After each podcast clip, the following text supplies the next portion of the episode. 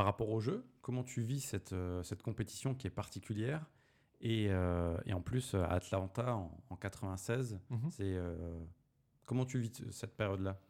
Alors, excitation? alors, alors, excitation, bon, c'est sûr que c'est une très grande compétition.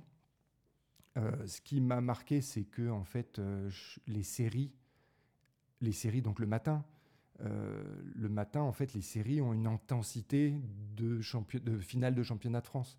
Donc ça, ça, ça, ça m'avait impressionné quoi.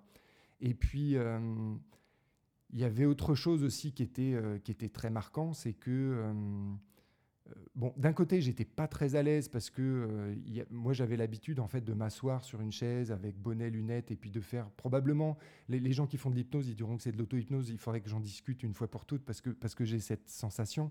Mais en tout cas, j'avais tendance à rester un peu pendant près d'une heure, euh, comme ça, de, mettre un peu la chaudière en, pression. Donc là, il n'y avait pas ça, mais il y avait la chambre d'appel, on s'installe. La chambre d'appel, c'était un peu comme un appartement. Et puis ensuite, on entre dans le bassin et là, il y avait une grande porte coulissante. On entre et là, le plafond est à 50 mètres au-dessus parce que c'était une fausse piscine couverte. En fait, c'était une piscine ouverte avec un toit. Ok.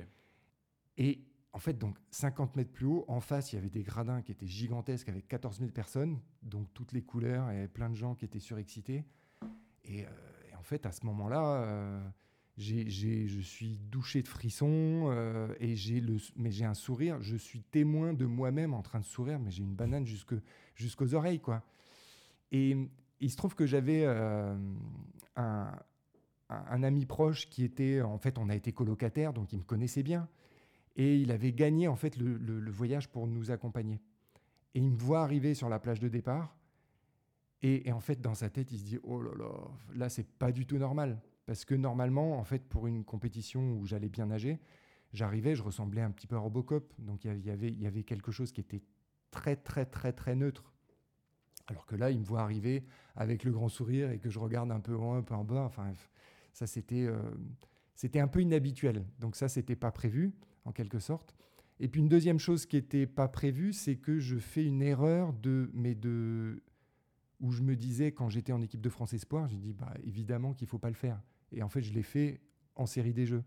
Et cette erreur, c'est tu pars et tu te repères par rapport à ton voisin. Et mon voisin, en fait, c'était Norbert Rossa. Le gars, il était euh, champion du monde, recordman du monde, ceci, cela. Je touche 900 pieds, je crois que c'était 900e ou 800e derrière lui. Et je me disais, ça y est, c'est bon, je suis en finale. Sauf que lui, il a fait un temps qui n'était pas bon pour lui.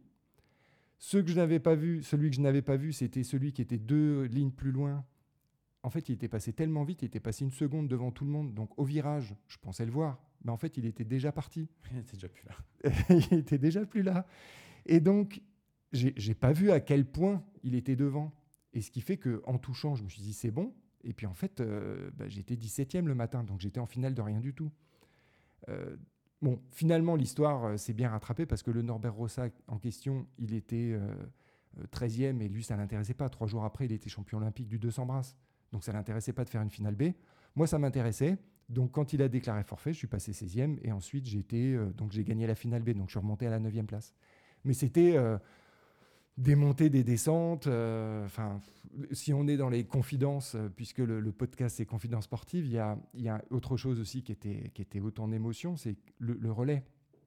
Donc moi, le relais, pareil, mon habitude c'était de me mettre, de me transformer un petit peu en pareil pour ceux qui ont vu le Grand Bleu, euh, c'est Jean-Marc Barr. je trouve que c'est bien fait, bien filmé, bien exprimé. Comment il est un petit peu en transe avant, avant ses plongées. On, entend les gens autour, mais on les, entend de loin. Euh, on tourne les yeux, mais on les voit vaguement, etc.